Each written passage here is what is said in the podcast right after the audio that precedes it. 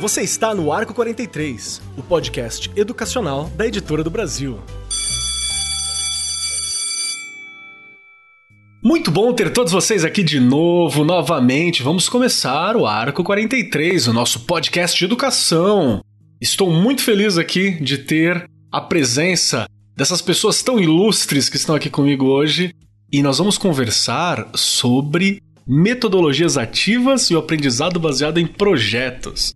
Disso que a gente vai discutir hoje. E eu quero convidar, antes de apresentar todo mundo aqui, eu quero convidar você que está ouvindo a gente a voltar um pouquinho para trás, acho que quase um mêsinho, assim, deve ser uns 20, 20 e poucos dias, deve ter saído lá atrás o nosso programa, que é tipo uma pílula de informação, que é o nosso X da questão, falando sobre metodologias, né, diferentes de sala de aula, essas metodologias ativas, e a gente está conversando sobre sala de aula invertida. Volta lá porque essa parada de metodologia ativa é uma coisa fantástica que muda a nossa relação com sala de aula e ensino, de uma forma que precisa ser mudada. Então, volta lá para dar uma olhada. E para continuar essa discussão aqui e aprofundar mais, eu estou com pessoas ilustres como sempre. Para começar, a minha querida companheira de mesa, Regiane Taveira. Como estás, Regiane? Tô bem, olá pra todo mundo. Vamos aí, três meses de quarentena. Três meses de quarentena. Pra quem não teve, né? Porque quem continua trabalhando e tendo que sair, acaba que você só aprende a viver nesse novo normal aí, nesse novo mundo. E vai se adaptando, não é fácil, mas a gente tem que se adaptar, faz parte agora desse novo processo da gente aprender a viver. A gente está aprendendo a viver de um modo diferente. Não é fácil. Exato. Mas estamos aqui para mais uma discussão super importante e relevante na educação, seja para quem já está fazendo parte da educação, né? Para quem já trabalha com educação ou para quem está se formando. Porque realmente é um assunto muito importante e atual, né? Nós estamos precisando disso neste momento e não estávamos preparados muitos de nós, né? Me coloco nisso. Nós, educadores, não estávamos preparados para muitas coisas, não sabemos nem fazer. Então, a gente realmente precisa discutir essas questões e ajudar os nossos colegas, porque também não é um caminho muito fácil de seguir, não. Exato. E a gente ainda tem uma outra questão que normalmente a gente discute até metodologias ativas quando conseguimos discutir no estado ou em outras escolas, mas raramente a gente fala de como aplicar ela para uma uhum. situação de ensino remoto de emergência, para uma Pronto. situação de ensino EAD. Então, tem algumas, alguns detalhes ali e que nós estamos aqui com pessoas específicas para falar sobre isso, né? Que vão nos ajudar. Por favor, precisamos de ajuda. Não As pouca. universitárias, por favor. E eu quero apresentar para vocês, nossos queridos ouvintes, hoje aqui, você profissional da educação, algumas dessas vozes especiais que nós temos. Uma delas é a Glaucileide. Tudo bem, Glaucileide Oliveira, que é designer pedagógica da Geek, formada em licenciatura plena também, tá lá, licenciatura em ciências biológicas. Em Pernambuco, que legal, tô vendo aqui o currículo dela, viu, gente? Já tinha dado uma olhada, mas tô achando mais legal. Mestrando em educação, tá aí estudando educação de maneira estrito senso, né, na pós-graduação, desenvolvendo isso para além daquilo que a gente vê na graduação, que é sempre muito pouco eu quero muito fazer uma formação específica em educação em algum momento também. E já está há mais de oito anos pesquisando sobre o desenvolvimento e o uso de tecnologias em educação básica, que é uma coisa que a gente está hoje aqui precisando tanto. Tudo bem, Glaucileide? Como estás? Oi, queridos, tudo bem? Aqui também o desafio, né, de estar. Tá... Acho que primeiro agradecê-los pelo convite. A gente fica sempre muito feliz de poder ter esses papos assim com professores, com o pessoal que está lá vivendo no dia a dia esse desafio, né, de transformar a educação e de fazer com que ela seja significativa para cada um dos estudantes. Então, eu fico muito feliz em estar conversando com vocês hoje. Eu acho que vai ser uma oportunidade bacana da gente aprender juntos. Eu sempre estou nesses papos aprendendo muito, porque eu comecei agora na educação, né? Oito anos estudando é muito pouco para quem estuda educação. Então, eu estou engateando aí nessas, nessas pautas, nessas discussões. Então, eu espero aprender muito com vocês e compartilhar um pouquinho que eu sei. Eu fico, no, na quarentena, eu tô nessa mesma pegada aí da Regiane, de também tá em dias mais fáceis, dias mais difíceis, assim, de, de viver. A gente vai se adaptando a esse novo estilo, né? E acho que os dias mais fáceis têm sido os dias que a gente consegue sair mais descansado, com um sorriso mais tranquilo assim no rosto. Então, eles não são tão frequentes, mas eles acontecem. Exato. E eu acho que hoje vai ser um dia desse por causa dessa oportunidade de a gente conversar. Muito obrigado. E tem uma coisa, uma coisa legal que saiu desse, dessa, dessa quarentena, dessa situação toda que a gente tá, né? Que normalmente o Ar 43 a gente tinha o hábito de gravar presencialmente, temos um estúdio uhum. e tal, e agora a gente tem que se adaptar à distância. Só que veio uma coisa muito boa que foi conversar com pessoas tão distantes, né? Conversar com gente que está em outros locais, agregar saberes diferentes. Isso foi bem bacana para se fazer. É uma coisa que a gente está conversando aqui sobre manter e tal, porque foi um grande avanço, foi um grande ganho. A gente fica naquela insegurança, né? Porque quando você grava no estúdio é tudo bem controladinho, som, tudo ok mas a gente está conseguindo desenvolver essas habilidades aí. Parabéns pra galera que edita. E vamos que vamos, né? E também, para compor a nossa conversa aqui, estou com a Kátia Etienne. Tá certo, Etienne? Falei corretinho? Tá certo, Etienne. Ah, tá, porque às vezes tem, né, tem um sotaque, que nem. o meu nome é Keller, mas eu já, já fui corrigido uma vez por um, um judeu alemão num prédio que eu entrei que ele falou Keller. Eu falei, ah, obrigado, eu não sabia. eu falei, obrigado. Valeu. Eu prefiro o Keller. É, eu falei, obrigado. Não, é, não muito obrigada. E a Kátia compõe aqui essa mesa de especialistas hoje, que ela estudou educação também e muita educação, né? Fez o mestrado em educação, doutorado em educação e tá agora no, no pós-doutorado também, estudando educação. Na PUC Paraná, né? E além de tudo, ela se especificou no mestrado a trabalhar também com educação à distância, como é que funciona agora. Então eu acho que ela tem todas as respostas que a gente precisa hoje. Que vamos, bom! Vamos extrair aqui todas as respostas. Quem será essa pessoa que não que sou bom, eu? Que bom! Keller, Keller. É, você tá vendo que eu já tô cobrando embora, já. Né? Eu vou embora. não, não, não, pode ficar. Então, começando pelo nome, claro, minha mãe escolheu esse Kátia Etienne, mas o resto que vem depois, nunca pensando que eu ia ter que ir para o primeiro, ano, primeiro ano aprender a escrever, né? Então, E, T, H, I, dois N, Z e tudo mais, né?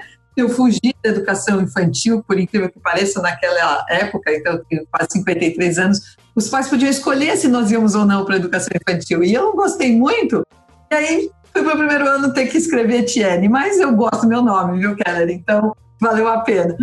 Eu agradeço muito o convite também, como a Glaucia, assim, estou bem feliz, né, bem contente de participar. É, é, sempre bom, apesar de estar desde os 16 anos na área de educação, eu tenho aprendido constantemente, é por isso que eu não paro de estudar, como a Regiane falou, né, a gente continua estudando, estudando, estudando, aprendendo, aprendendo, aprendendo.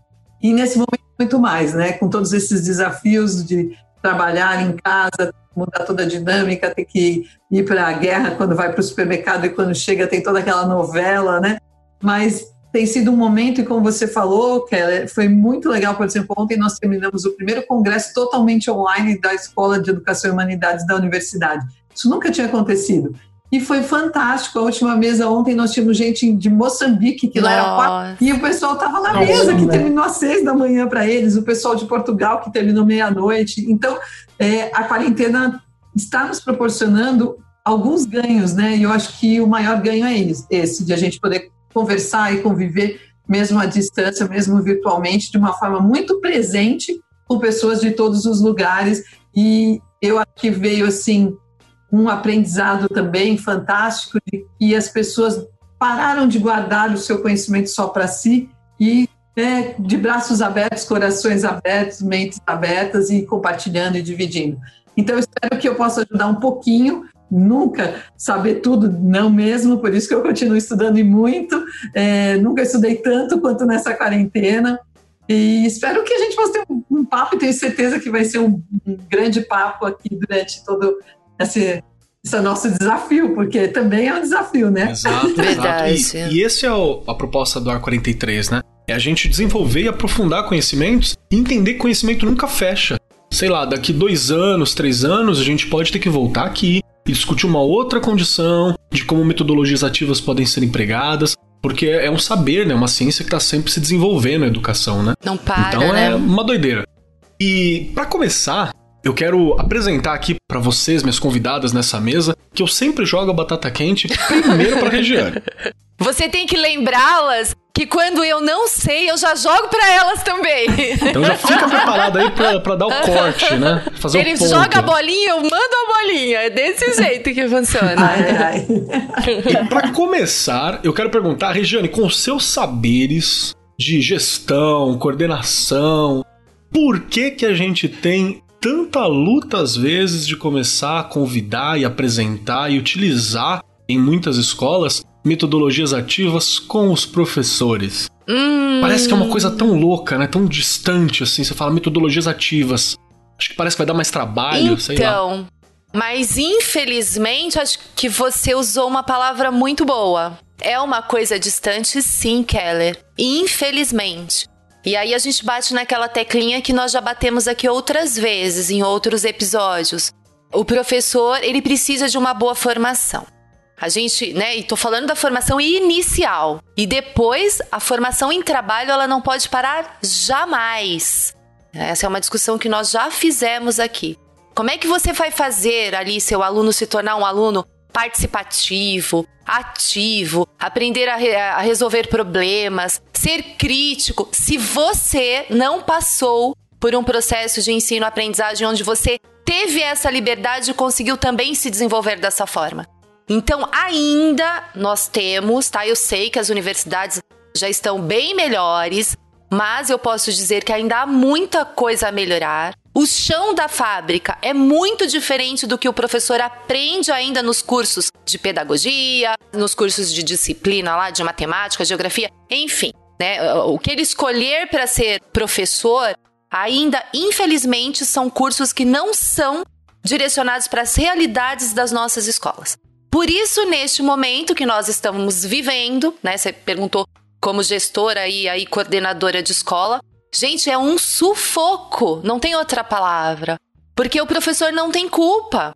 Nós estamos aprendendo, reaprendendo, reinventando.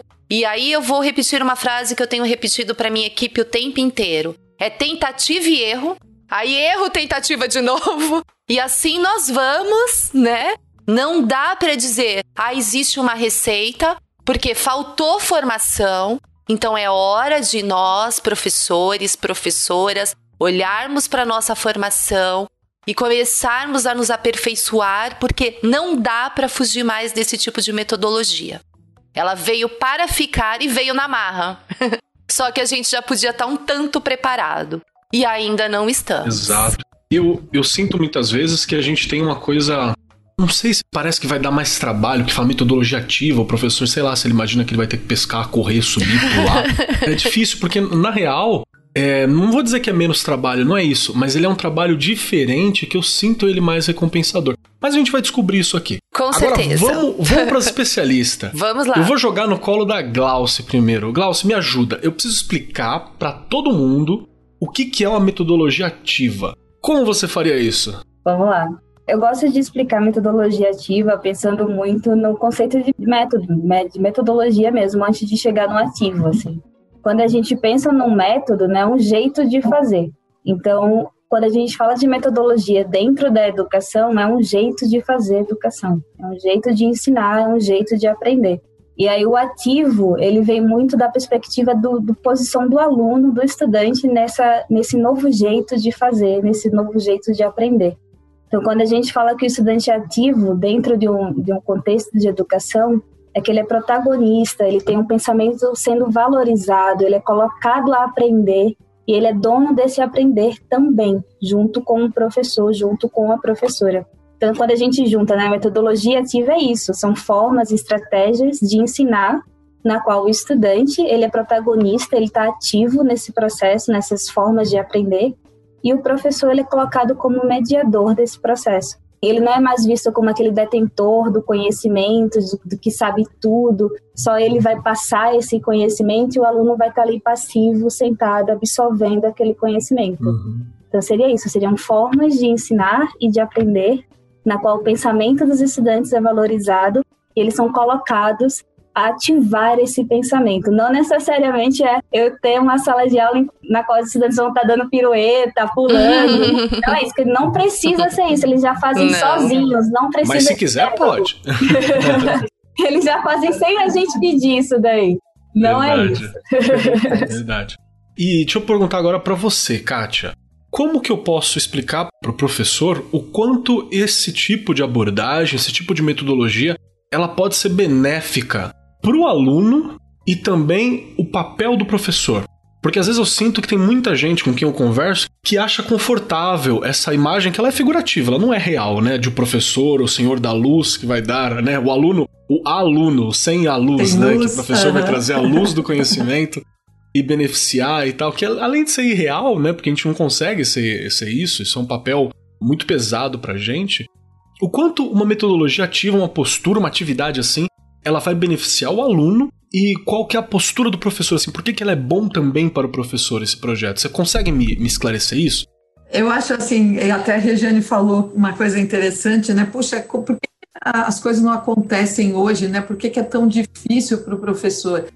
Pensa, desde 1850, Ewing já vem falando isso. Metodologia uhum. ativa é só um nome. A gente poderia chamar é de novo, né? estratégias né? didático-pedagógicas, a gente poderia chamar de do que a gente quisesse, porque já desde 1850 ele, Freire, vem vindo discutindo a importância de o estudante estar lá, não o aluno, mas o estudante, né? aquele que tem Verdade. ali participando, porque é só assim quando ele está num contexto, envolvido num contexto ativo para ele, é que ele vai aprender. Então, na verdade, hoje se usa o nome metodologias ativas e, e até tem aquela preocupação que todo mundo tem que usar, e por que, que não chega nos professores, né? E aí vamos falar do professor, depois a gente fala do aluno. Porque tem que ter significado para o professor também.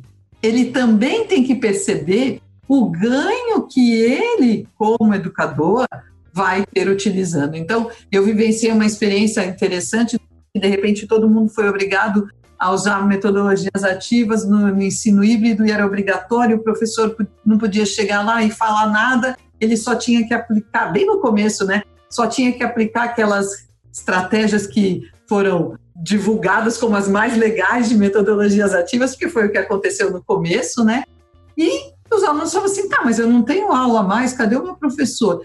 E quem disse que o professor não tem um conhecimento que tem que ser valorizado e que tem que ser levado para o estudante no momento certo, da forma certa, né? na, na quantidade certa? Então, eu, como educadora há tantos anos, prefiro falar de estratégias didático-pedagógicas e hoje didático-pedagógicas tecnológicas, é, porque é isso efetivamente que nós precisamos, né? Entender que são estratégias didáticas que eu vou usar para ensinar, para que o meu aluno aprenda, organizadas de uma forma pedagógica que pode ou não usar tecnologia. Então, é essa questão da metodologia ativa. Quando o professor entende isso e ele percebe que aquela atividade que ele já faz tem a ver com metodologias ativas, que precisa usar PBL, TBL, Peer Instruction, sala de aula invertida, mas eu já fazia sala de aula invertida quando eu tinha 16 anos que eu comecei a dar aula, só não tinha esse nome bonito, né? Então, quando a gente trabalhava com super desafios em grupo para que no final tivesse um produto final, né, um resultado final, já, já era, era projeto. Então, eu acho que o mais importante é a gente já que a gente está conversando com professores e futuros professores, alunos de licenciatura, é que eles percebam que o que eu preciso ter em mente, qual é a estratégia didático-pedagógica tecnológica ou não tecnológica que eu vou usar?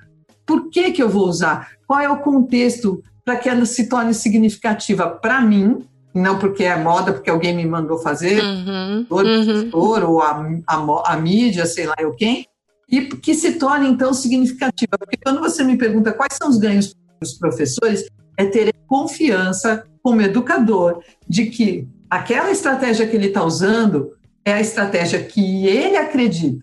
Né? Porque uhum. a gente não convence Perfeito. a gente não acreditar.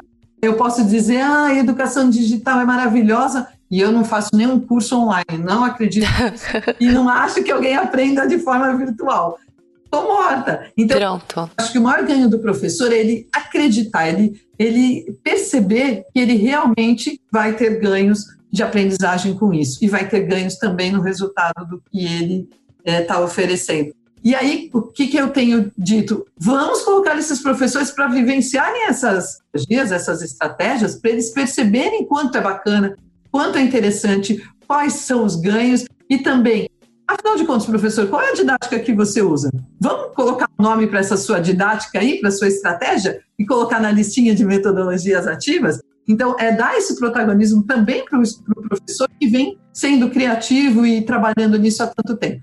E os ganhos para os estudantes, né? É um espaço de colaboração, de criatividade, de desenvolvimento de autonomia. Eles muitas vezes não querem na universidade. É muito, foi muito difícil isso, porque acho que até você que falou, né, Keller, que eles, todo mundo vem com aprendizado, né? Aquele aprendizado de sempre. O estudante também. Agora que as coisas começaram a mudar nos últimos dois, três anos.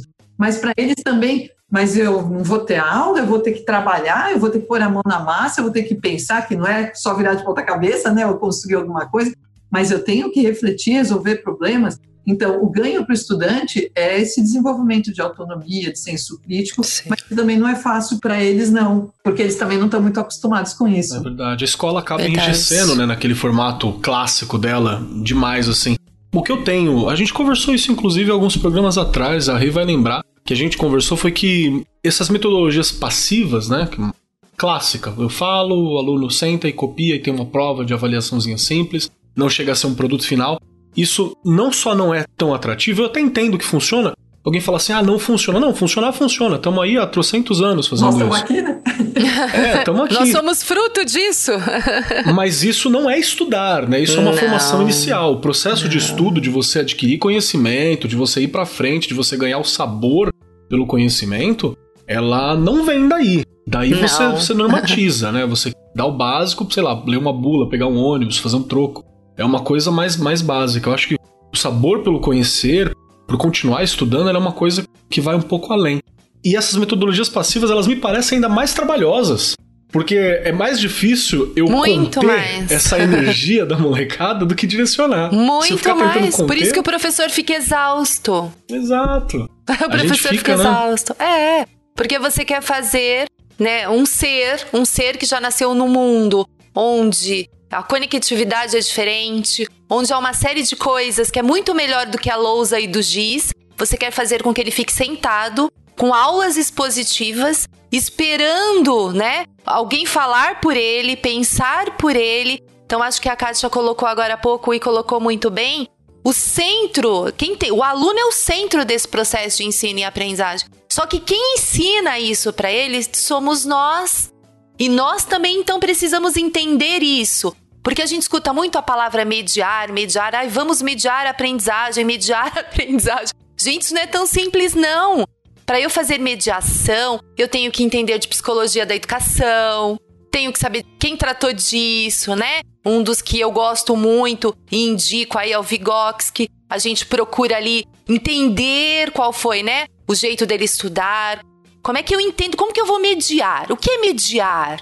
Né? Não é só eu fazer algumas perguntinhas, ah, pronto, eu tô mediando a aprendizagem dele. Não, Exato. você tem que se preparar na sua aula, imaginar o que, que o aluno vai perguntar. Né? Se você fizer uma parte ali, né, tecnológica, que é o que nós estamos fazendo aqui, falando aqui, se você fizer um vídeo, ou se você pedir para ele estudar alguma coisa antes, você já tem que imaginar quais são as, as reflexões que ele vai trazer, as perguntas, se antecipar para poder respondê-las. Então, o professor ele tem que estar tá muito, muito preparado. Kátia também colocou das estratégias didáticas tecnológicas. Eu uso estratégias de ensinagem já há um tempão. Eu falo qualquer estratégia. Aí eu tento fazer esse papel inverso também quando pego o plano do professor ou da professora. Eu olho e falo: olha aqui, você está usando tal metodologia.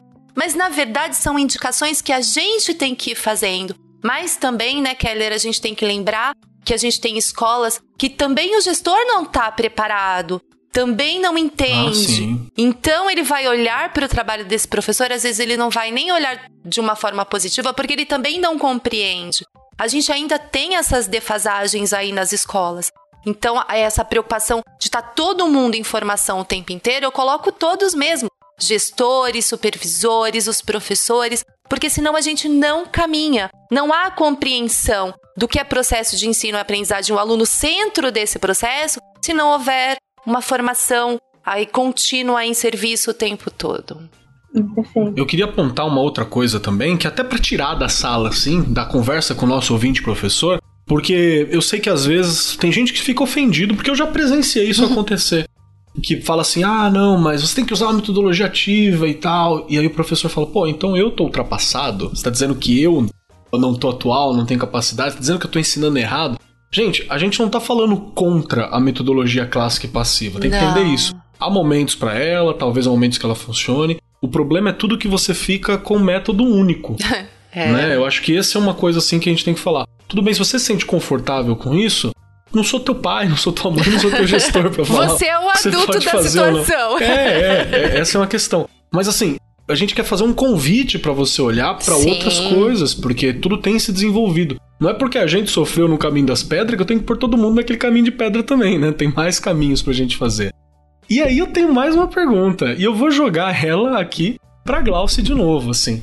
Porque uma das coisas que eu já vi que, que o professor fica desesperado, e eu já fiquei na mesma situação, é porque tem gente que entende que trabalhar com metodologia ativa, como você tem muitas vezes um produto final, ah, então não vou ter prova. E você tirou prova, parece que você quebrou um dos pilares da, da existência hum. educacional de muitos professores, assim, porque ela é uma ferramenta. É uma ferramenta de multiuso, assim, é uma ferramenta de avaliação, é uma ferramenta de repressão, é uma ferramenta de conquista, é uma ferramenta, assim, um canivete suíço. Eu tô dizendo que não vai ter prova, professor, é isso que eu tô dizendo para ele? Não, não, você não está dizendo que não vai ter prova. Só voltando, acho que faz é, essa pergunta que você fez agora tem muita conexão com o tema que você puxou antes, que era do ensino tradicional versus o, o, as metodologias ativas, né? Uhum. Eu, te, eu gosto de usar uma, uma metáfora que o próprio Saviani já usou em um livro dele que eu gosto muito, que é Educação e, e Democracia, que ele faz a metodologia da vara. Ele usa uma vara para explicar essa dualidade aí. Imagina uma vara de pescar de bambu. É, você tem que ensinar a pensar a educação como se fosse essa vara de pescar. Se você entortar muito para um lado, ela quebra. Se você entortar muito para o outro, ela quebra.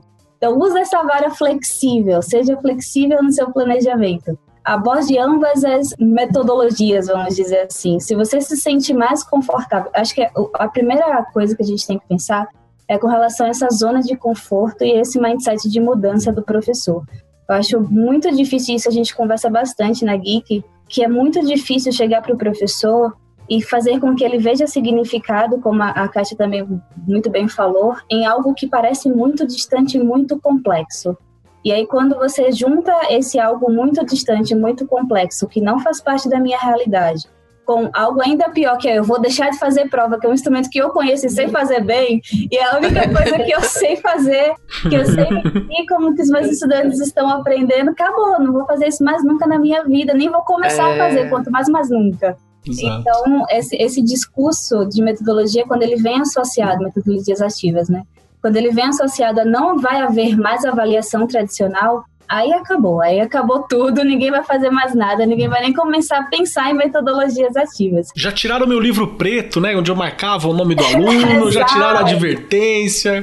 Agora vai tirar a prova. Agora vai tirar pra O que mais, né? Aí é o professor, só falta tirar o professor. É, deixa um computador ensinando esses meninos. Vão embora. Então é básico. É basicamente isso, e não é, tá? Não é, não é por esse caminho. É, a prova é um é. instrumento avaliativo que ela tem uma sua importância, mas ela não é a única, né? Ele não é o único instrumento avaliativo. E ela serve para mensurar ali um conjunto de habilidades e conhecimentos específicos que as metodologias ativas abordam, mas abordam em situações é, diferentes. Então, eu acho que não é que a gente vai parar de usar uma prova para poder avaliar os estudantes. Ela tem o seu papel dentro da trajetória né, de ensino e aprendizagem, que é aquele papel mais final, aquela prova somativa, que você vai ver como que foi a mensuração, como que foi o desenvolvimento né, final, o ponto final de desenvolvimento desses estudantes, como que eles estão com relação a esse conhecimento, a esse tema, a essa habilidade específica. Então, por exemplo, o Enem é uma prova somativa, ele vai mensurar habilidades específicas no final do ensino médio. Então, a prova ela tem ali o seu papel dentro desse processo de ensino-aprendizagem. A discussão de metodologias ativas ou de estratégias de ensino, práticas de ensino ativa, como a Kátia muito bem falou, ela é outra, assim, ela traz para o vamos desenvolver essas habilidades dentro de um processo, vamos ir mensurando ao longo desse processo. Aí entra a avaliação formativa, que está muito conectada com a ideia de metodologias ativas. Então, à medida que eu fiz esse trabalho, à medida que eu fiz essa, esse tipo de abordagem na minha sala de aula, vamos ver como que foi o meu estudante aqui, vamos ver como que foi a minha turma aqui. Ah, nossa, eu vi que esse esse não foi muito bem nessa parte aqui, ele não consegue dialogar muito bem. Ele não conseguiu uhum. interpretar muito bem esse conceito, ele não conseguiu somar e subtrair fração. Então, aqui eu vou agir com outro tipo de metodologia.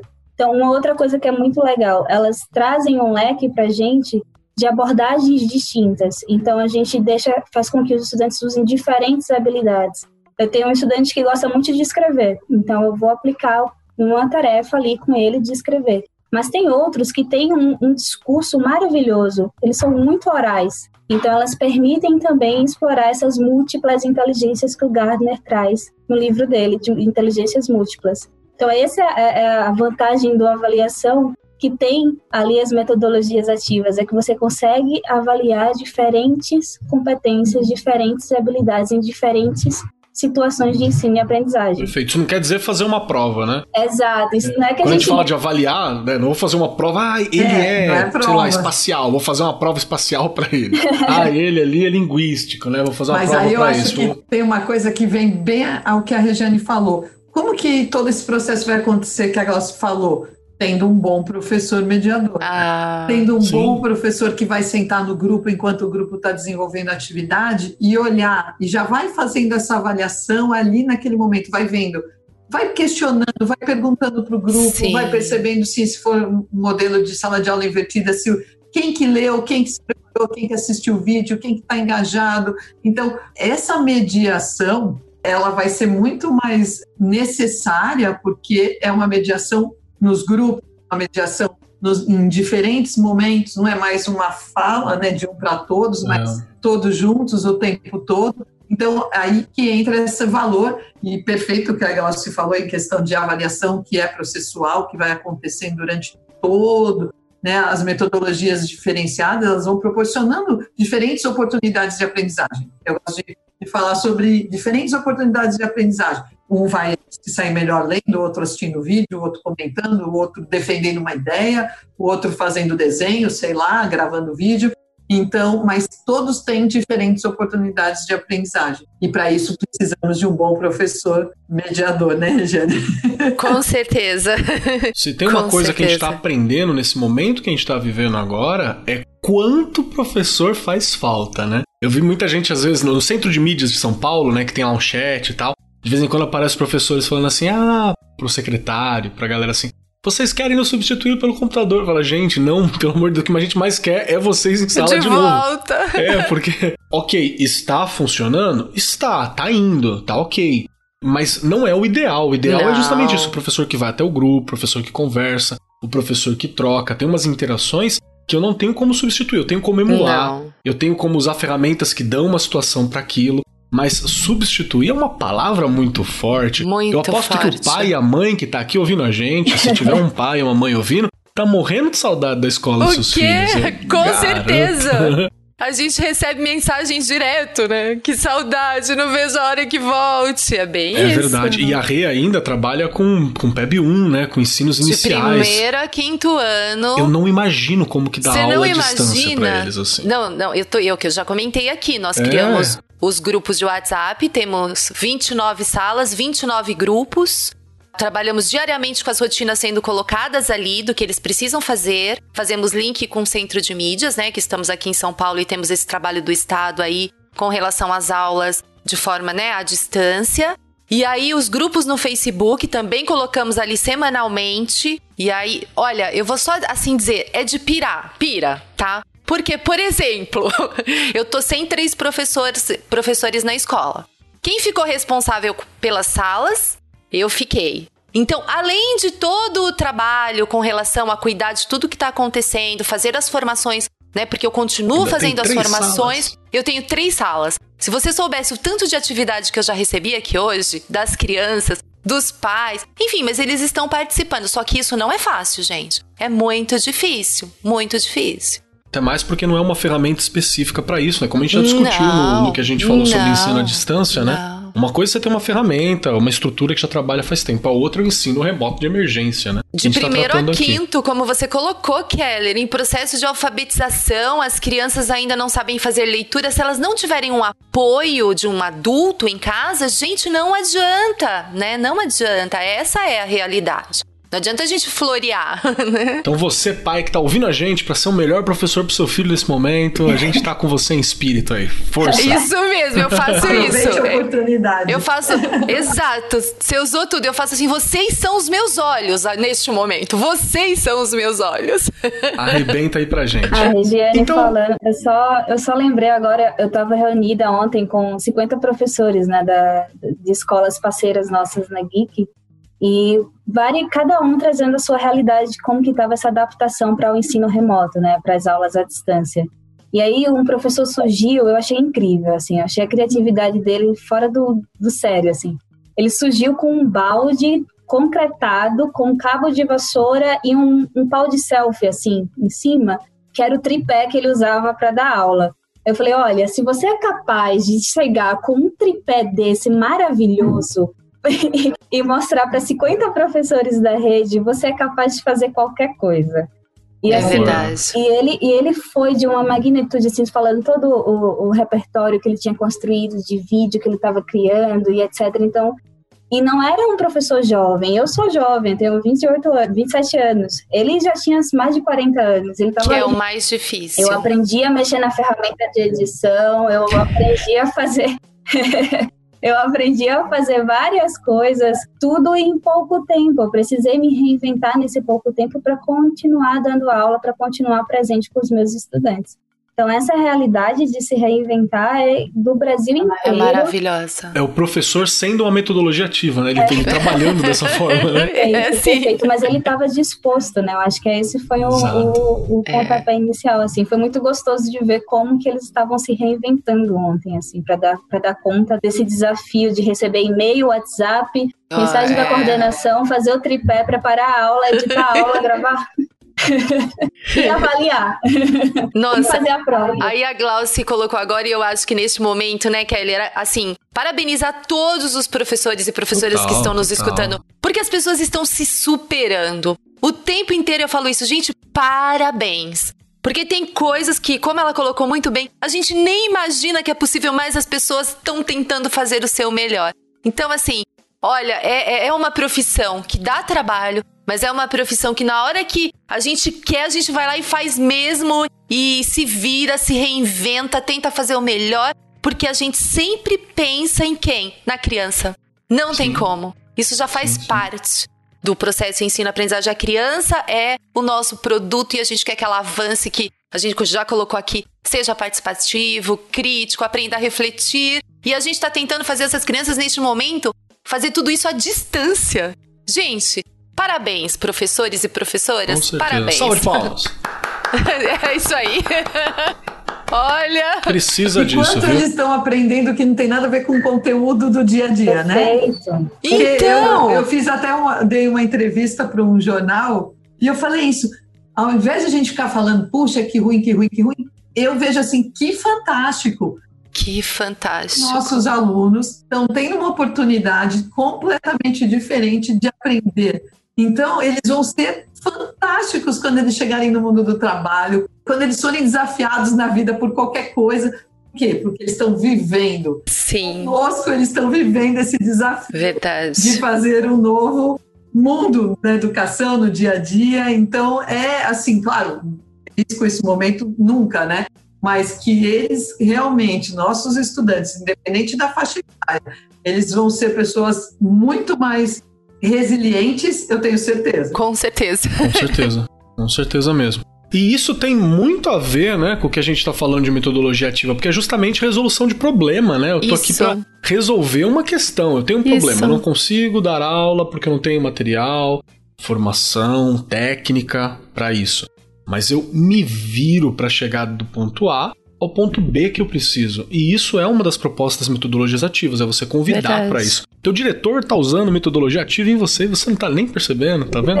É isso que você tem que fazer com o aluno. É verdade. Essa é a proposta, viu? E é ele fala, e o aluno vai, o aluno vai. É isso. E agora eu quero conversar aqui sobre essa noção do que é o aprendizado baseado em projeto. Porque projeto ele é sempre uma. Eu tenho problema com, com a palavra projeto, porque ela é uma palavra polissêmica. Ela tem mil significados.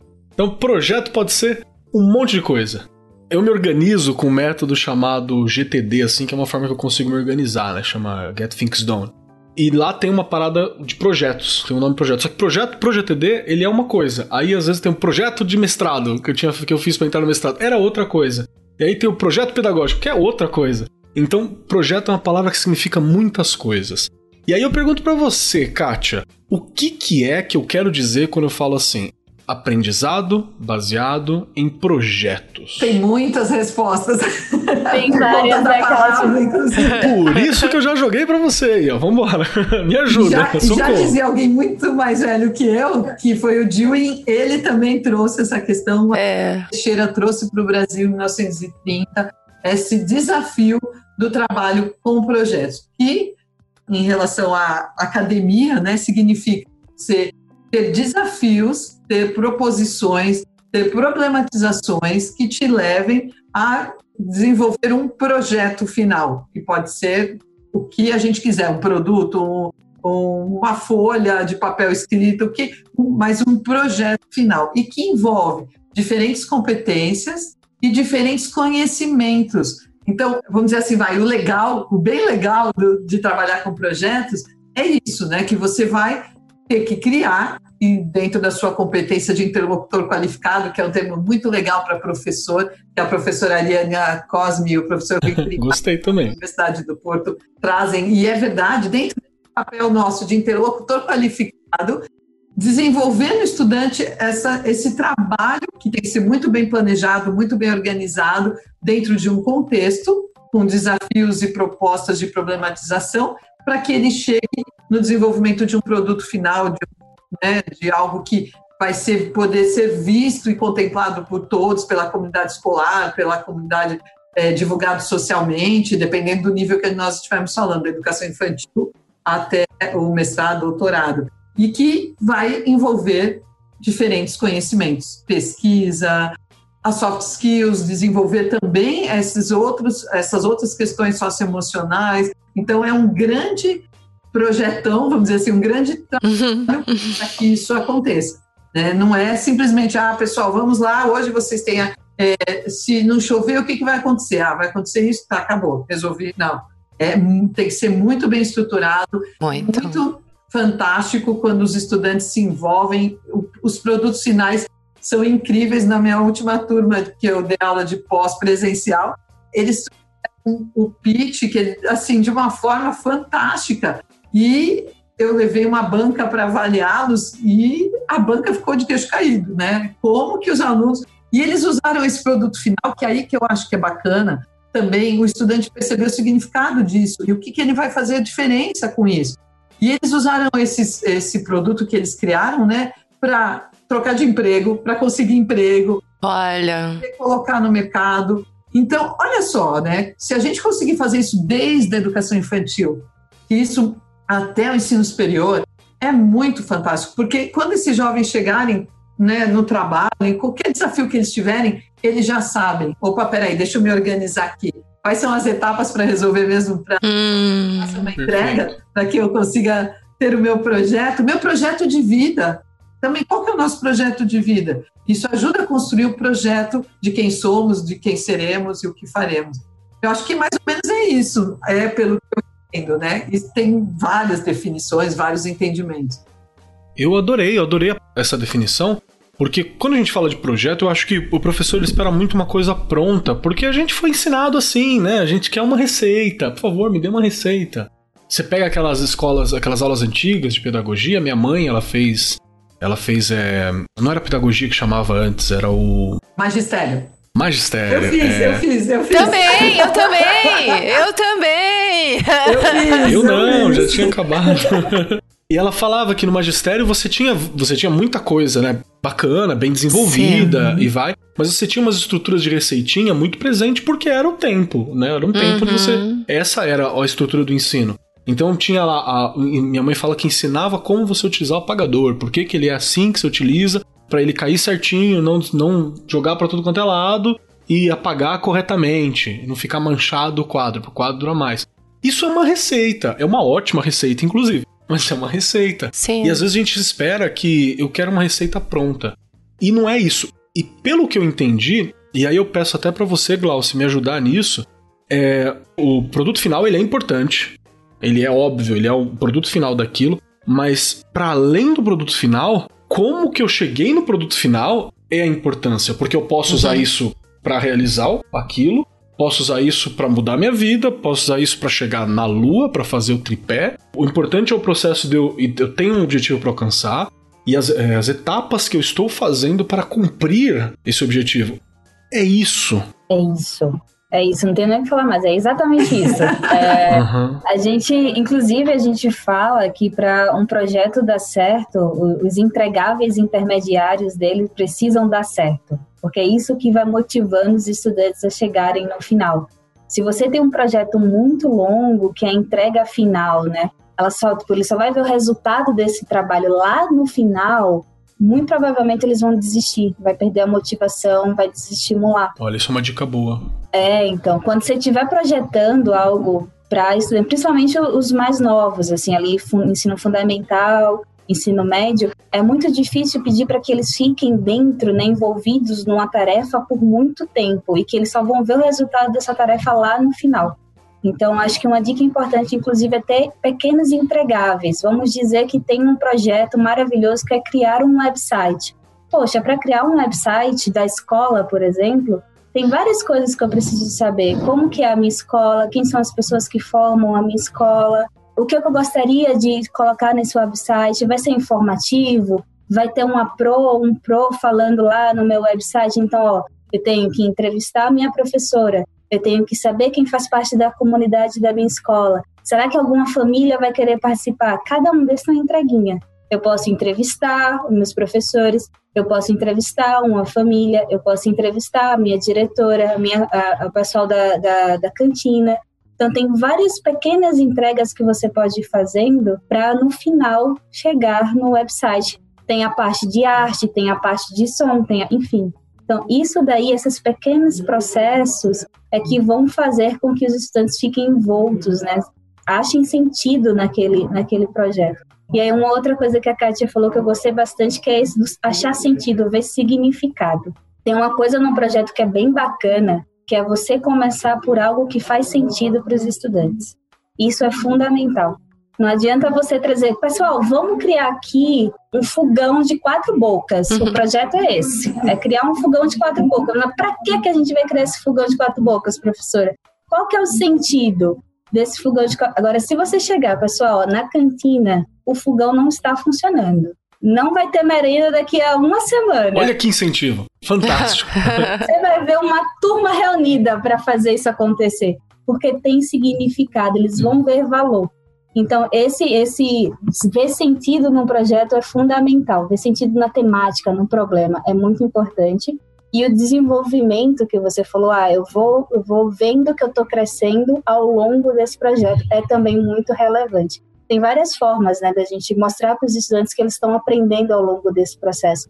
Autoavaliação, por exemplo, é uma, uma coisa que você pode fazer que estimula os estudantes a verem que eles estão aprendendo enquanto eles estão aprendendo. Uhum. Então, tem várias perguntinhas, às vezes rubrica, enfim, instrumentos diversos que você pode fazer para toda vez que eles fizerem uma entrega, falar: opa, o que, que eu aprendi com essa entrega? Consegui participar, contribuir com o trabalho dos meus colegas? ou não, eu fiz o meu trabalho meio sozinho, individual, não quis, não quis participar. Então você pode ir também vendo como que está o desenvolvimento desses estudantes ao longo desse projeto, não apenas na entrega final.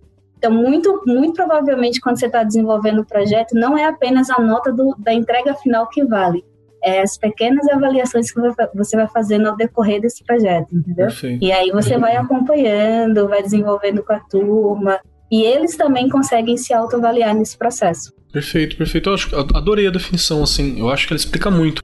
E para deixar próximo do professor, o que eu posso te dizer é que essa coisa do significativo Pensa quando você teve que fazer teu TCC, teu projeto de mestrado, quando você escolhe o tema. Aquela eu dissertação. Eu, eu, só fui até o mestrado, então doutorado, pós-doc deve ser outra loucura. Com certeza, né? Então, né? Então assim, o teu orientador já fala, acha um tema que você goste, que seja significativo. É. Por quê? Porque, rapaz, se você não, não é fizer fácil. isso, vai chegar uma hora que você não vai aguentar olhar para aquilo, porque aquilo não é significativo para você, é algo pelo qual você vai lutar. Tem que ser uma situação que você sente essa necessidade.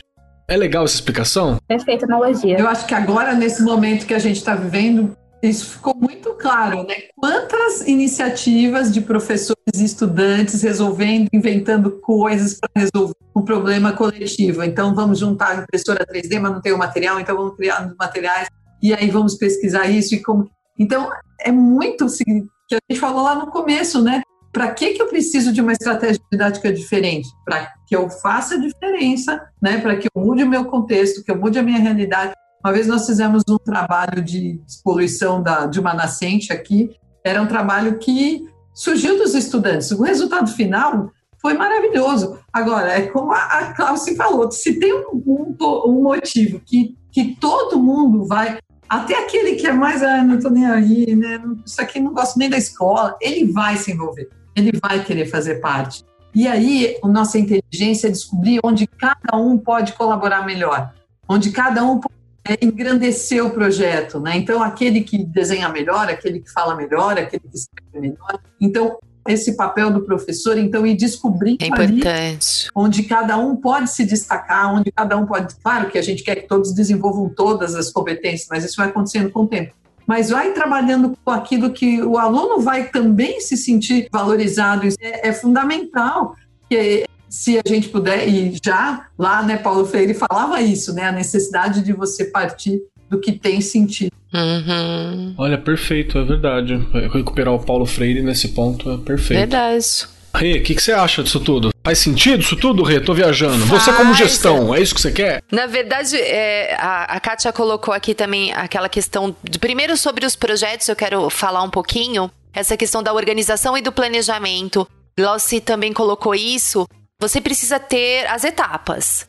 Quem organiza isso, claro, é o professor. Não adianta eu chegar para a turma, virar e falar: gente, olha, a gente vai desenvolver aqui né, é, o bonequinho. Para que, que eu vou fazer aquilo? Como eu vou fazer aquilo? Quais são as etapas? Quem faz o planejamento é o professor. De tudo, ele precisa se organizar. Projeto é uma coisa muito difícil, não é fácil. Você não pode pular uma etapa. Nossa, Regiane, você pode adaptar, você pode melhorar uma etapa. Mas se você pular, você já quebrou lá o seu produto final. Você já vai modificar alguma coisa lá no final. Não dá certo.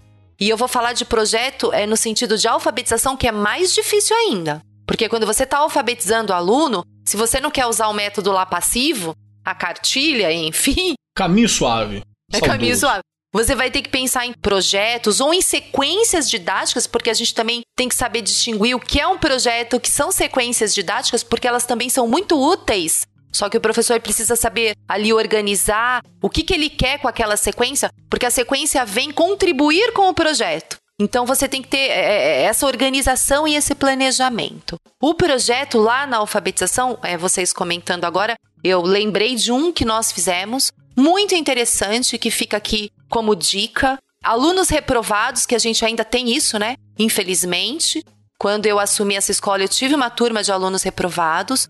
E não é fácil para uma criança ser reprovada. Se você disser, Jane, você é a favor? Não, eu não sou a favor. Eu tinha acabado de chegar, não tinha conhecido o processo de aprendizagem que aquelas crianças tinham passado, então eu precisava pensar em alguma coisa. Terceiro ano, oito anos, alguém já disse para você assim: você não é capaz disso, então você, você vai fazer. Um ano, né? É, você vai fazer um ano de novo. Olha, um não sei. É eu acho tempo. que no século XXI nós discutimos, né, Keller? Saiu até essa semana aí o episódio do que, que o professor precisa ter no século XXI. Eu acho que uma das coisas que já não dá mais para falar é em reprovação. Por mais que seja difícil, não dá mais para falar disso. Então, o projeto que nós desenvolvemos lá com essas crianças, que a gente precisava recuperar, primeiro a autoestima. Porque quando você reprova alguém, você está reprovando e você está fazendo assim, ó, você não presta para isso. Pelo amor de Deus, né, gente? São crianças.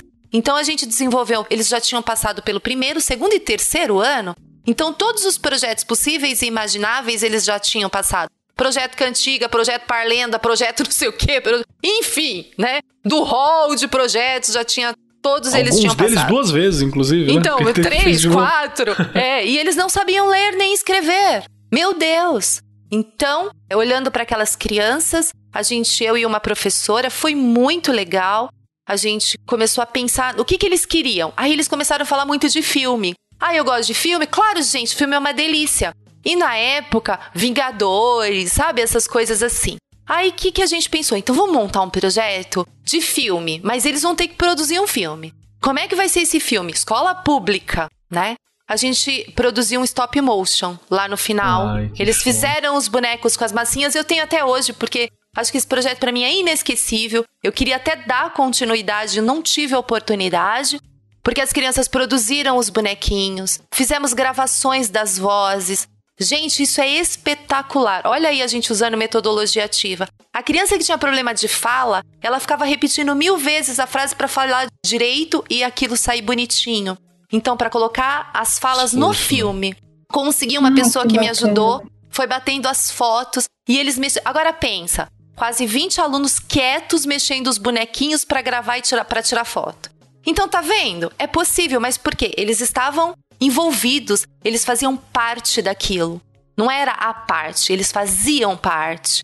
E eles se alfabetizaram e o melhor, porque não adianta, né? No recreio, no começo do ano, ah, eles repetiram, eles reprovaram.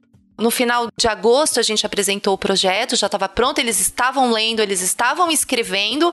E eles viraram, quando eles apresentaram o filme na escola, eles, a gente fez esse filme. então, assim, né? Isso é como Os reprovados. Vocês fizeram o filme? Vocês não fizeram É, filme. vocês não fiz fizeram o filme. Não foi qualquer filme, né? Vingadores, não foi qualquer filme. Sim, eu fico muito feliz quando eu lembro disso, porque é possível, e a gente já, como está discutindo aqui, né? A Glaucia colocou, a Kátia muito bem, do professor entender que ele já usa muita coisa e não é impossível de usar. Mas a gente precisa fazer com que o aluno se envolva e queira fazer parte daquilo. Nós tínhamos um problema. Eles não sabiam ler nem escrever. E nós falamos isso para eles. O nosso problema é esse e a gente quer resolver. Agora você tem 30 problemas, que as outras escolas, as outras salas também vão querer fazer filme, né? Aí. Tinha um problema, agora você tem um monte. Já pensou? Eu queria só dizer que muitas vezes essa questão do projeto agora virou aquela feira de ciências que a gente fazia antigamente, que é super válida, eu amo feira de ciências. Sim, sim. Acho que tem que continuar, porque a gente tem que aprender a pesquisar desde pequeno, não é contra a feira de ciências, não. Mas é aquele projeto da, sei lá, do índio, da festa junina, da Ah, tem nada a É. ver com nada, né? É aquela coisa que não está descontextualizada, mas é uma total. forma para mostrar Isso. que todas as disciplinas estão juntas, que os professores vão montar junto. Nada a ver com o que a gente está falando. Não. Tem a ver o que a Regiane contou agora. Pega uma situação real, vamos todos pensar sobre ela. Quando a Regiane diz assim, e a Gal, tem que ter uma organização, tem que ter o check- o checkpoints, tem que ter aquelas mini entregas. A gente pode fazer até um contrato com os estudantes, né, dizendo assim, ó, pessoal, qual que vai ser? A gente pode perguntar para eles também, né, qual que é o desafio e tal, precisamos trazer, né? Tá, fechamos o nosso projeto, organizamos, vamos fazer um contrato com o estudante. Olha lá, pessoal, nosso projeto é esse, nossos desafios são esses. Quem está afim? Quem se propõe? Vai todo mundo assinar o contrato ali. E aí é porque é assim que a gente. É, depois, quais Olha que são as legal, suas dá uma metas? seriedade, né? Os Tem um- seus entregáveis, Sim. suas metas. Você vai ter um checkpoint de metas. Faz gestão à vista lá na sala. É Sim. meritocracia, não é nada disso. É a gestão do projeto, né? Gestão de projeto. Então, é muito fantástico. A gente só precisa pessoas que estão nos ouvindo. Não confundir isso com aquelas atividades da escola que Perfeito. são feitas por todos os professores. Outra coisa, Show de bola. tá? Verdade. Muito Perfeito. bem colocado. Só porque quando a Rê falou veio na minha cabeça e eu falei, deixa eu, a gente deixar claro para os nossos professores aí. E eu dou mais um exemplo assim do porquê que o professor tem que pedir auxílio para outras matérias também, porque um projeto ele não é uma matéria só, né? Ele não é uma coisa que, ah, eu vou Não professor de costuma. história, eu vou fazer um projeto. Legal, mas não é um projeto só de história, ele é um projeto que vai, ele tem que ser interdisciplinar, ele tem que ser atravessado por outros saberes. E é legal você pedir ajuda, eu vou dar um exemplo aqui de uma escola que eu trabalho. No horário da tarde, eu trabalho no horário da manhã, né, que eu trabalho com ensino médio. No horário da tarde, que é Fundamental 2, a professora muito bacana, ela queria fazer um projeto envolvendo envolvendo uma questão indígena, que a gente tá num lugar onde tem esse histórico, né? E por aí vai, todo mundo achou bacana. E aí acabou que, pelas limitações, pelas questões todas, tava virando uma coisa muito de fazer paródia do, do que era o índio, né? Você não, virou aquela coisa de vamos só fantasiar, vamos fazer uma coisa meio paródia. Porque faltou uma pesquisa, faltou uma, uma coisa. Na hora que ela abriu esse projeto para os outros professores, foram com muito jeito, com muita conversa, virou uma outra parada, virou uma coisa muito mais complexa.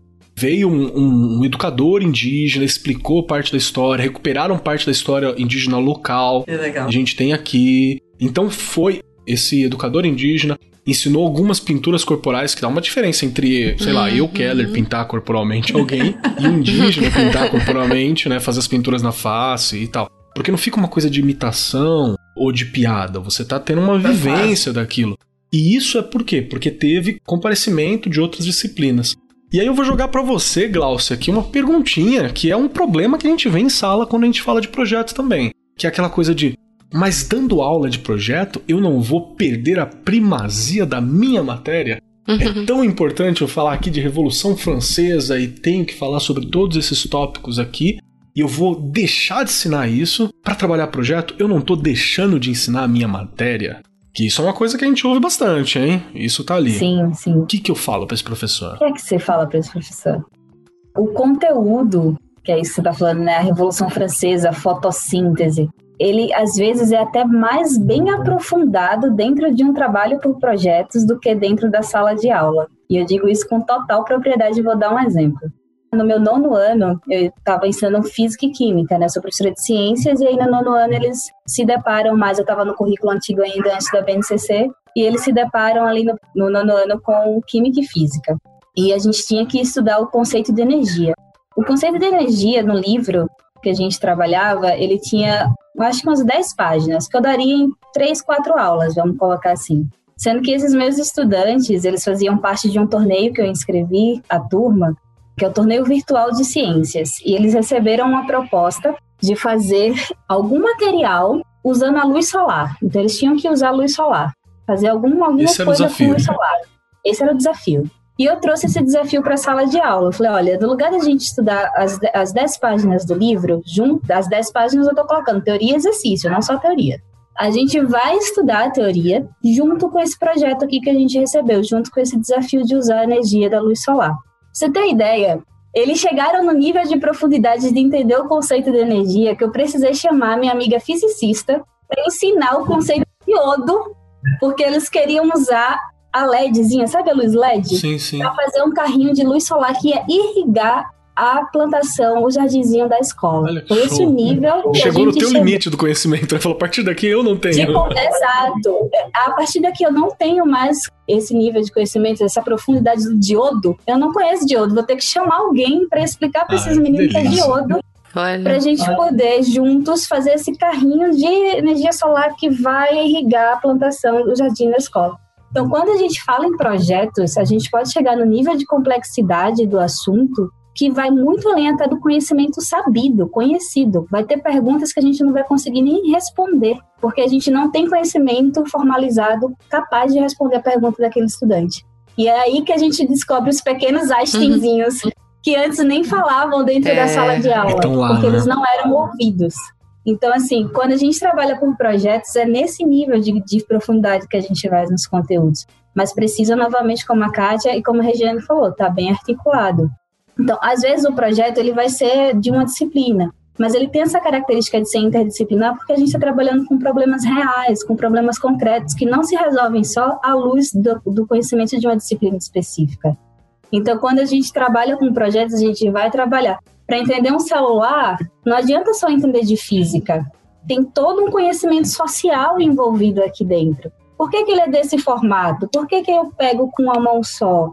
Por que, que é importante ter esse, esse, esse aplicativo? Por que, que essa tela é preta e não azul? Então, tem várias informações aqui que ultrapassam o conhecimento da física.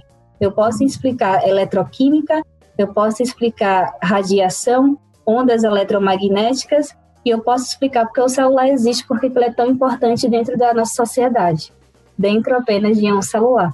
Então vê que fantástico. Perfeito. É quase um projeto de engenharia reversa, né? A gente vai entender isso aqui e ele tem o, o funcionamento.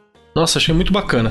Muito Eu tenho uma, uma, uma pergunta aqui que daqui a pouco a gente tá encaminhando pro fim, né? Já passou mais de uma hora que a gente tá Nossa, conversando. já? Passa muito rápido. Inclusive. É, né, é muito tempo. é muito Passa rápido, muito gente. rápido. É muito rápido. Muito rápido. Então eu quero jogar aqui a batata quente pra Kátia de dá pra mim trabalhar projeto à distância? Ou se dá.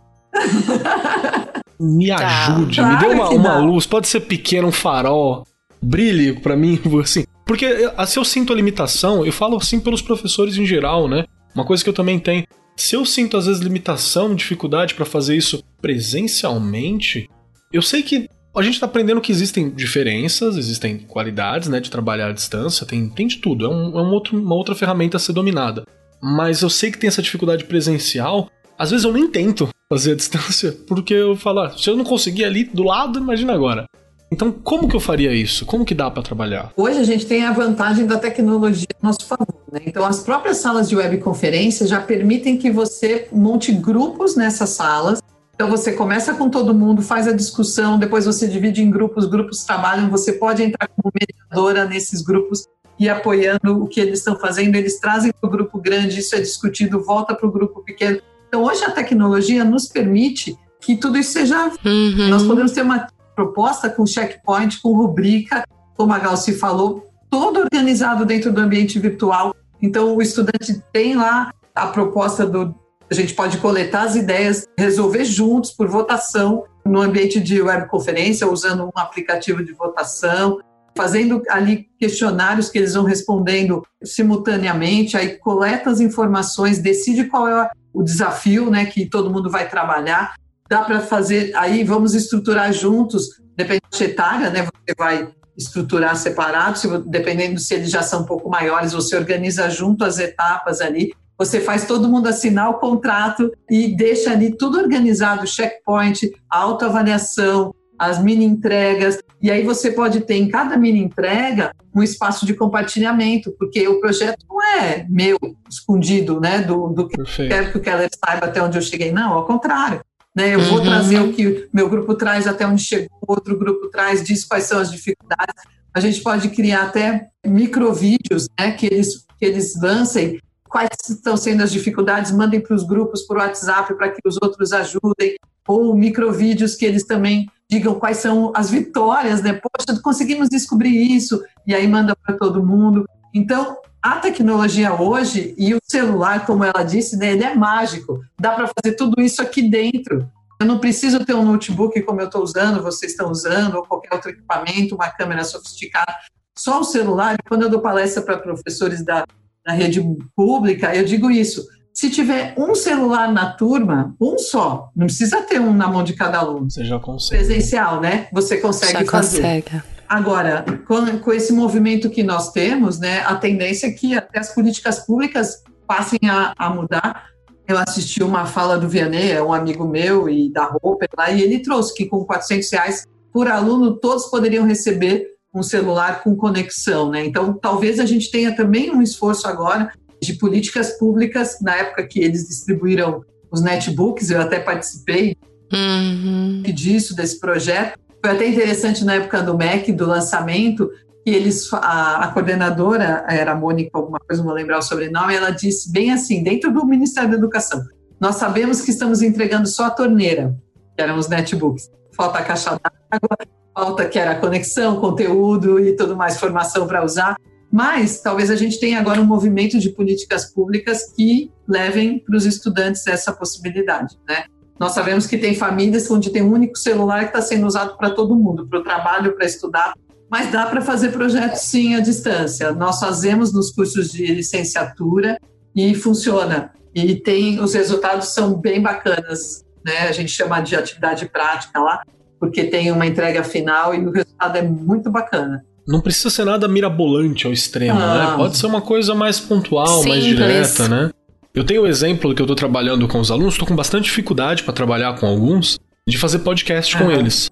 Essa é uma ideia. É um projeto pessoal que eu tinha faz tempo, porque hoje em dia tem podcast de muitas coisas e eu não vi muita gente ouvindo o jovem ou adolescente. Né? Isso é uma coisa que eu não encontrei muito em muitos locais. Uhum. E aí a gente tá fazendo um com eles conversando sobre as Legal. coisas. Tem, um, tem duas pautas, inclusive, para sair esse projeto. Uma a gente falou sobre com ex-alunas, sobre questões de abuso e assédio com jovens e adolescentes.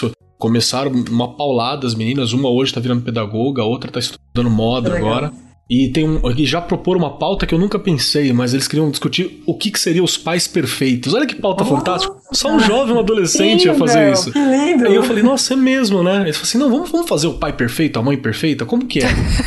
então, isso é uma conversa que tá para sair. Eu tô muito, muito doido bom. assim. Por favor! Eu achei fantástico. Tá marcado pra gente tentar gravar agora na semana que vem. Tem todos os empecilhos técnicos, né? O microfone nunca é maravilhoso e por aí vai. Mas tá saindo alguns projetos. E isso é uma iniciativa minha para incentivar eles a realizarem os projetos deles. Que tudo com celular. Essa é uma das bases do que a gente está fazendo, né?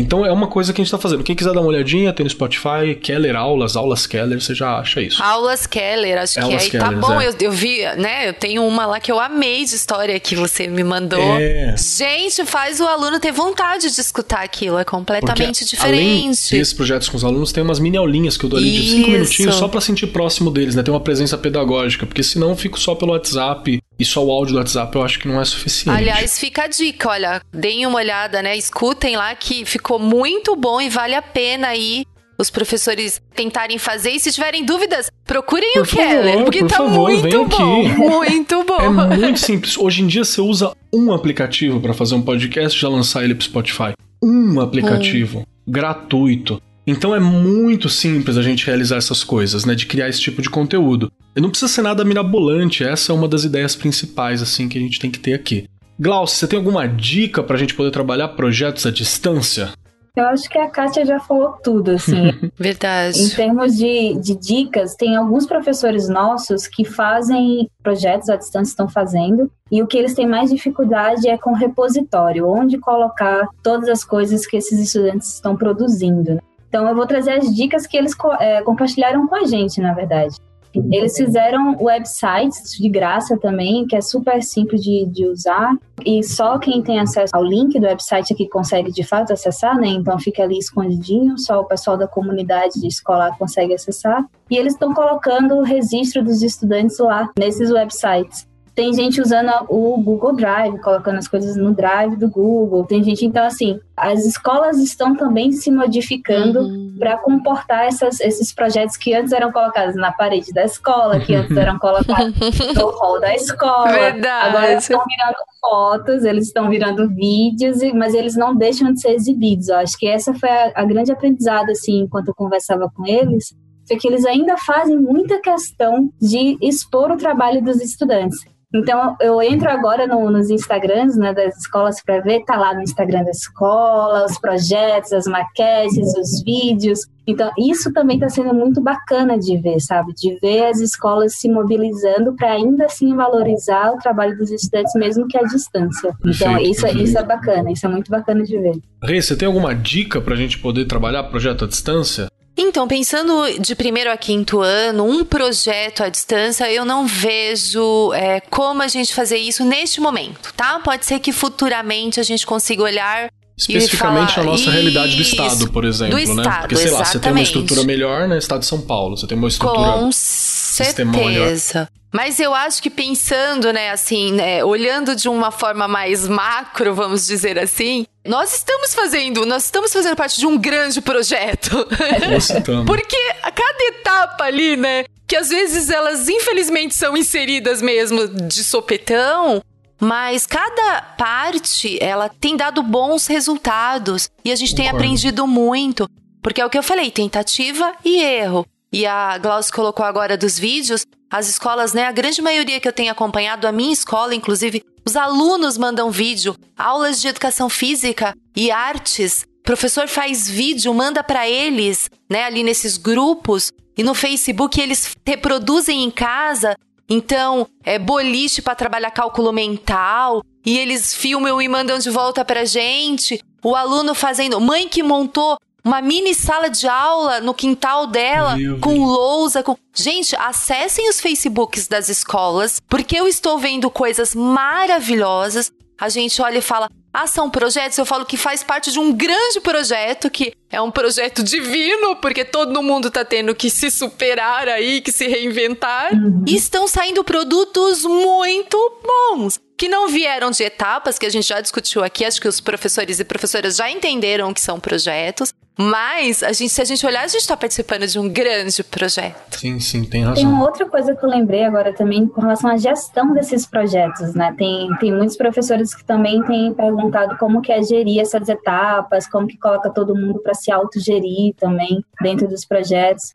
Então, tem várias ferramentas de gestão também gratuitas é, online que você usa, ou você pode baixar também o aplicativo no celular, o Trello, enfim, Kanban, é, Monday.com. Tem todas essas ferramentas que os estudantes conseguem usar, os maiorzinhos, né? Fundamental uhum. 2, ensino médio, conseguem usar com muita facilidade e tem professor colocando o cronograma do projeto lá. E eles vão arrastando, pro, fiz isso, tá aqui a entrega. Então, essas ferramentas também de gestão de projetos tá bem bacana de ver as escolas usando.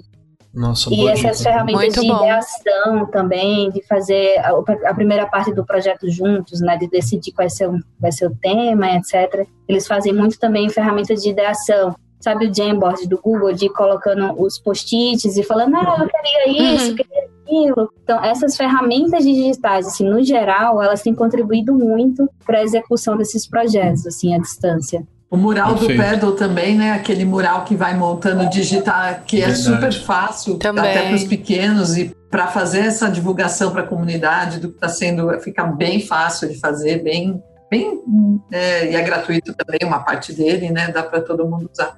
Vocês já deram uma ideia fantástica aqui que a gente fazer em algum momento. Fica aí a produção, diretor, uhum. ouve a gente aí.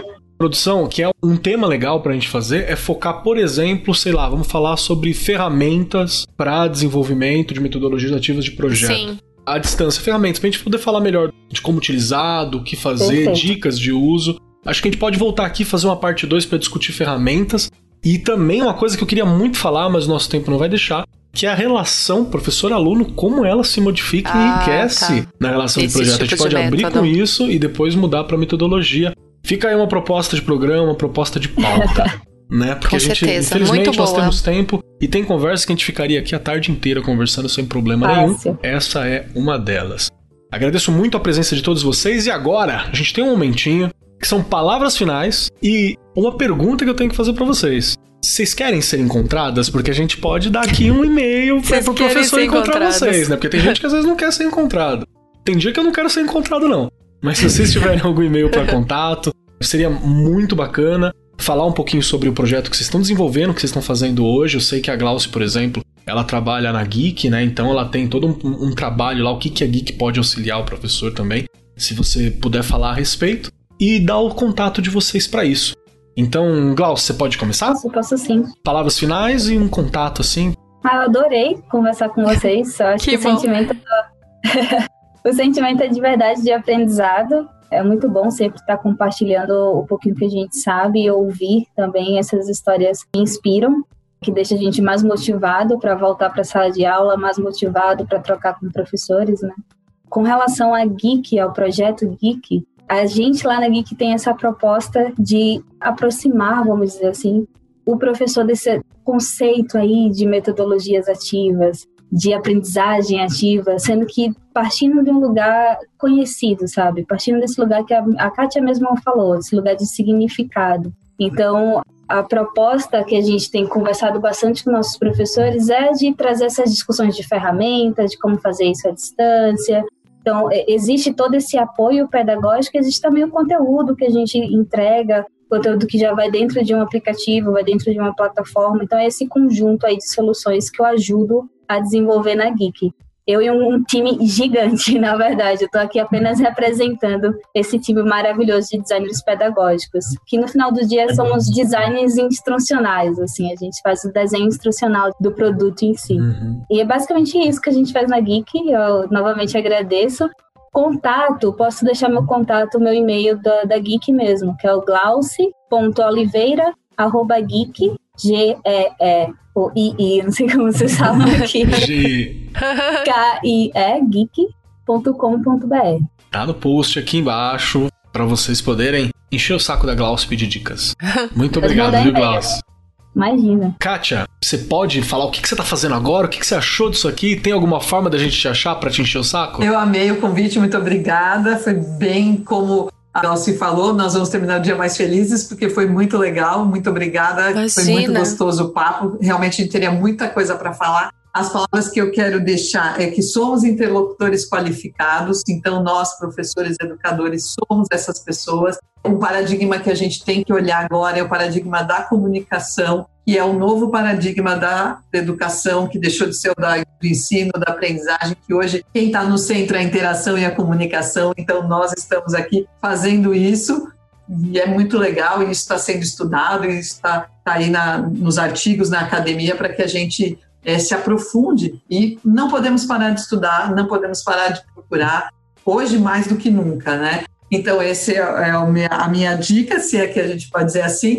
Eu tenho uma consultoria educacional, eu trabalho desenvolvendo projetos educacionais, além de trabalhar na coordenação da PUC na educação à distância. Então, o meu contato é consultoriakmk.gmail.com. Tem lá Kátia Etienne, vocês se procurarem o nome vão achar em todas as redes e eu estou à disposição também para quem quiser conversar, pedir dicas, pedir referência ao teórico, que vocês precisarem podem contar comigo e vamos aprender juntos. Eu acho que essa é Verdade. a dica. Muito obrigado, viu? obrigado mesmo. Rê, o que, que você achou disso aqui, Rê? Desse papo Nossa, maravilhoso que a gente muito teve? Muito bom, muito bom. Elas já colocaram muito bem. É, faz a gente ficar até mais leve, porque ah, a gente sim. precisa falar de né? educação. Isso, nós neste momento precisamos falar de educação, como você coloca sempre muito bem, Keller, como se nós estivéssemos na sala dos professores. E agora falando assim, de verdade, que saudade da sala dos professores. Então... Aquele cafezinho frio, aquela bolachinha. Nossa, pa... é perfeito. É perfeito, olha eu, é perfeito. Mas a gente precisa disso para a gente se manter aqui ainda otimista, olhando para a educação como algo que a gente pode melhorar, a gente pode mudar, a gente pode cada vez ficar melhor. Não vai acertar sempre, a gente vai errar sim, porque faz parte, mas a gente vai melhorar esse negócio, né? É acreditar sempre. Kátia, quando colocou, fiz lá o magistério, eu falei, nossa, eu também, né? O Keller sempre brinca aqui que eu tenho 28 anos, né, de profissão. Enfim, mas isso faz parte, é muito bom e é gostoso olhar para quem tá vindo, chegando novo, aí a Glauce com esse pique, com essa vontade, isso me emociona.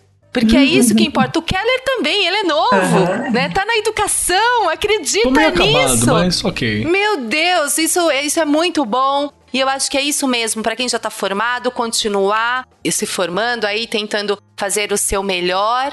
E para quem tá chegando, não parar. Aprendizagem é do aluno e sua. O tempo inteiro você tem que se aperfeiçoar. Sim, magnífico, é isso mesmo. Eu adorei esse papo. Eu sempre adoro, mas isso aqui foi maravilhoso porque é uma coisa que eu acho que faz diferença, uma prática educacional que eu acho que se empregada, Também. ela é uma diferença imediata e dentro das próximas semanas, assim. A gente tem muita coisa na educação que são passos de formiguinha, né, que são bem longo prazo. Eu acho que a que metodologia ativa, o uso de projeto, ela é uma coisa que você vai sentir diferença em um mês, assim, você já vai ver uma mudança substancial e isso eu acho muito importante. Agradeço muito, muito mesmo a presença de vocês aqui. Espero que a gente possa fazer uma segunda edição discutindo da forma como a gente falou antes. E eu deixo uma lição de casa para você que está ouvindo a gente, estudante, professor, profissional da educação aí, interlocutor qualificado, que eu adorei, vai estar no meu currículo desse jeito agora. Verdade. Que, não é? Porque é real, a gente precisa de gente qualificada, inclusive, hoje em dia. E eu quero deixar uma lição de casa aqui, que é para vocês apresentarem o nosso programa, o AR 43, apresenta ele para um amigo professor, apresenta ele para o seu coordenador, que tem muitos coordenadores que estão fazendo uso do nosso material aqui para ATPCs, para os encontros pedagógicos. Eu acho muito legal. Coloca para eles ouvirem, depois ou eles discutem ou, ou pensem em aplicabilidades dos programas dentro da, da, da, realidade escolar. Eu achei isso maravilhoso quando eu recebi esse feedback. É para isso que a gente está aqui. Muito bom. Para isso que a gente está aqui. Agradeço a todos vocês, muito obrigado e até semana que vem. Você ouviu Arco 43, uma iniciativa da Editora do Brasil. Nosso compromisso com a educação brasileira começa pelo nome. Este programa foi apresentado por Marcos Keller e Regiane Taveira. Direção de Rodrigo Grola. Gravação e edição André Plácido. Produzido pelo Departamento de Marketing da Editora do Brasil. Gerência de Marketing Helena Poças Leitão. Coordenação de Marketing Léo Harrison.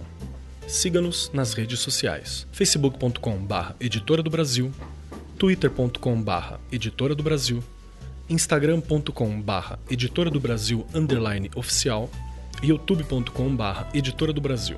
As opiniões expressas no programa são de responsabilidade dos respectivos convidados e não expressam necessariamente a opinião da Editora do Brasil ou de seus colaboradores.